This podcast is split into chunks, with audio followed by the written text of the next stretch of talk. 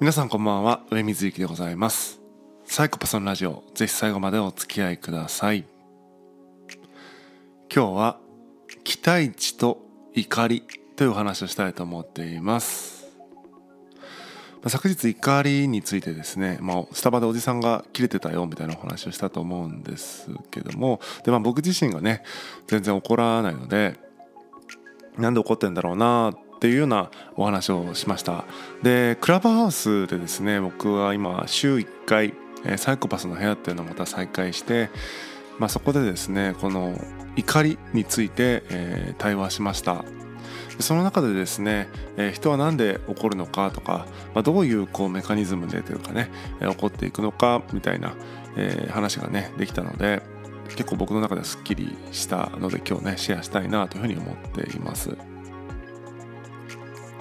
で、まあ、9人ぐらいかな、まあ、出たり入ったりもあったんで、まあ、10人ぐらい、まあ、約10名でその怒りについてお話をしたんですけども大きく2つですね。1つは、まあ、各人のですね、まあ、どんな時に起こるか自分の起こったエピソードみたいな話を聞いて、えー、そういったそのたくさんの事例をもとにじゃあ怒りの発生メカニズムって何なんだろうねみたいな話を最終的にしていくというような展開で1時間お話しさせていただきました。で、まあ、起こる、まあ、エピソード皆さんがどんなことで起こっているのかみたいなことを聞いていくと、まあ、いくつかのパターンがありまして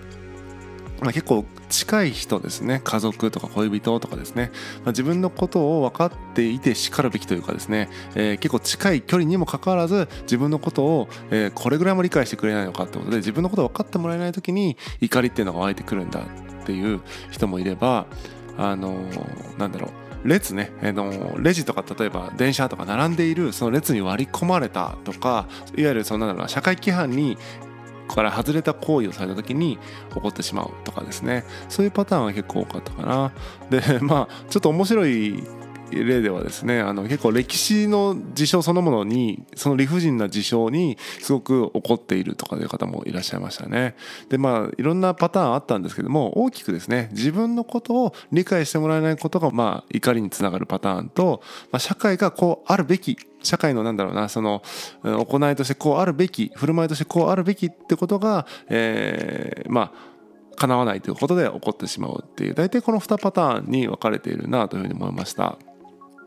でとはいえですね、えそれはまあそういう場面だと起こるよっていう場面設定なだけであってそれイコール起こるではないと思うんですよね、え、例えば、まあ、僕は列に割り込まれても怒らないんですよね。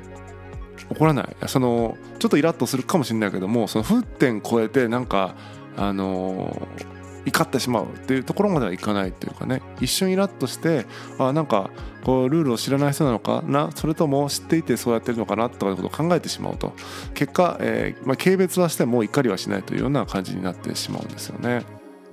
なのでその事象そのものが怒りと直結してるかっていうと、まあ、トリガーにはなり得てもそれ自体が怒りと直結してるわけではないというふうに僕は思うんですね。でじゃあ怒りはどうして起こるのかっっていうことをそこみんなで話していったんですがそこでたどり着いたのはですね、まあ、期待値の設定と、まあ、現実のその乖離ですね、えー、期待値を下回った時にその怒りのボルテージ上がるんだろうということです。だからさっきのあの列に割り込まれたっていう例も、まあ、列に割り込まれて怒るっていう方はですね社会規範としてあの列を並ぶってのは当たり前だよねと。だから期待値としてこれぐらいを設定している。というその 期待値を大きく下回る行いがあったということで怒りが発生していると。で僕の場合はまあ確かに社会規範として、えー、まあして日本の社会において列に並ぶっていうのはまあべきだろうと並ぶべきだろうと思っていますと。だから僕自身は並ぶし、えー、するんだけどもでもみんながそうするという風な期待値として設定してないしないやつもいるだろうと思っているからみんなするした方が安全だよねって思っているだけであってしない人もいるんだろうなと思ってるからそもそも期待値として設定していないのでその期待値を下回るということはないですね。期待値を設定していないから、うん、値がないからその値の高いとか低いとかいうことが存在しないということでだから僕は怒らないんだなということがそこで分かったわけです。で次にですねじゃあ今のは単発の出来事じゃないですか。まあある種社会規範というなんかこう、えー、期待値として設定しやすいものを、えー、下回ったかどうかって話なのでその単発の出来事で沸点超えるか超えないかみたいな話だと思うんですけどもなんか私のことを理解するしてないっていうのはじゃあいきなりその道端で会った人に私のことを理解してないねって怒ったりしないわけじゃないですか。これね難しいなと思ったのは、えーと、私のことってやっぱこう積み重ねて理解していくわけだと思うので、えー、やっぱ怒りっていうのは、まあ、ある方が言ってたのは歴史があってこそ怒るんだとまあ、あとはその積み重ねがあってこそ怒るんだと。いきなり出会っていきなり怒るってことはない。その文脈があっての怒りなんだってことをおっしゃっていて、まあ、本当その通りだなというふうに、えー、思いました。だからこの私のことを理解してほしいという怒りについては沸点が低いとか期待値が高すぎるとかっていう話だけではなくてましてやその2つ全然沸点は低すぎもしないし期待値もそんなむちゃくちゃ設定してないにもかかわらず、えー、身近な人には特に身近な人には怒ることがある。そのメカニズムは何なのかっていうと怒りのポイントカードがあるんだと。大した期待値じゃないけどもその期待値を下回るようなことがあって、まあ、怒りポイントが溜まっていく。それが、まあ、例えば10ポイント溜まったら爆発して怒りになるみたいなことがあまああるみたいですね。で、まあ、これは一概には言えないんですけどもその10名の中で、まあ、男女大体、えー、半々とか64ぐらいのバランスでの人数だったんですけども女性の方がですねそのポイントカード制を取り入れてる方が多かったですね。男性でその怒りのポイントを蓄積していってるという方はあんまりいなかったんですけど、まあ、女性はみんななんかすごい共感しちゃってましたねそのポイントが溜まって、えー、ある日爆発するんだみたいなことですねでそれを言われてみるとですねまあ怒りっていうのはその単発の出来事で沸点超えるか超えないかって話だけではなくてまあ蓄積していく時間をね経てね蓄積していくっていう側面もあるんだなということが分かりました面白かったですね。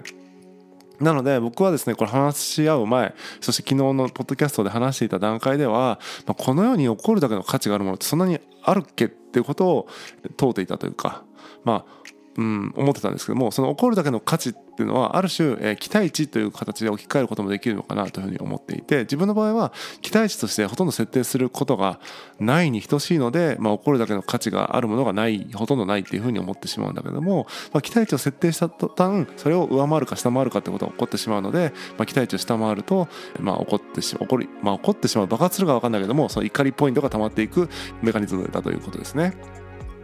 で、えー、まあそうですね。なので、まあ、まとめると怒りとは何なのかっていうと、まあ、怒りとは期待値の掛け違いでありまた怒りにはポイントカードの側面もある。ということですね、えー、これが今回1時間、まあ、いろんな人と対話して、えー、得た学びでした。やっぱりねあのこのポッドキャストでも言いましたけども他者と共に動的に考える上で対話っていうのはとても重要で、まあ、僕が一人でね考えても、まあ、これだけの価値があるものってそんなあるっけっていうとこでどうしても止まってしまう。自分の見ている世界自分が感じている世界で止まってしまうんだけどもいろんな人の感覚いろんな人の言葉に触れることでまた自分の認識も拡張できるというような体験をさせていただきました、えー、対話ってやっぱり素晴らしいなと思った次第でございます。で毎週1時間サイコパスの部屋クラブハウスでね。開催していきたいと思ってますのでクラブハウスのアカウントを持っていらっしゃる方ぜひ、えー、またねあのご参加またというか 初めて参加される方もぜひっていう感じで、え参加していただけると嬉しいなというふうに思います。でまあ全然ねあの常連の方もいるし新しい方もいるしっていう感じで全然新しい方もですね話してぜひ話してくださいというような部屋になってますので積極的に手を挙げてですね参加していただけると嬉しいなというふうに思います。でサクバスの、え部屋というクラブもね立ち上げましたのでそちらのフォローの方もですねぜひお願いできればと思います、えー、本日は以上です。またお会いしましょう。さようなら。